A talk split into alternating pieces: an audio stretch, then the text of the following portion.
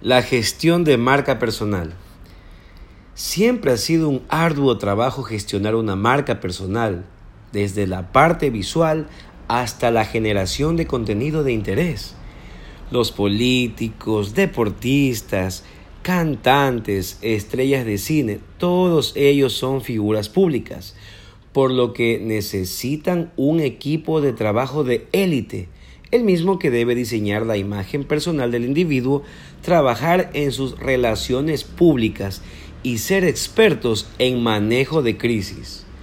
Una práctica muy común en los CEOs que manejan fuertemente su marca personal es promover sus negocios, pues sirven como impulsadores reforzando así el nombre de sus empresas. Toda persona que se encuentra posicionada en el medio puede considerarse, en cierto modo, como un influencer.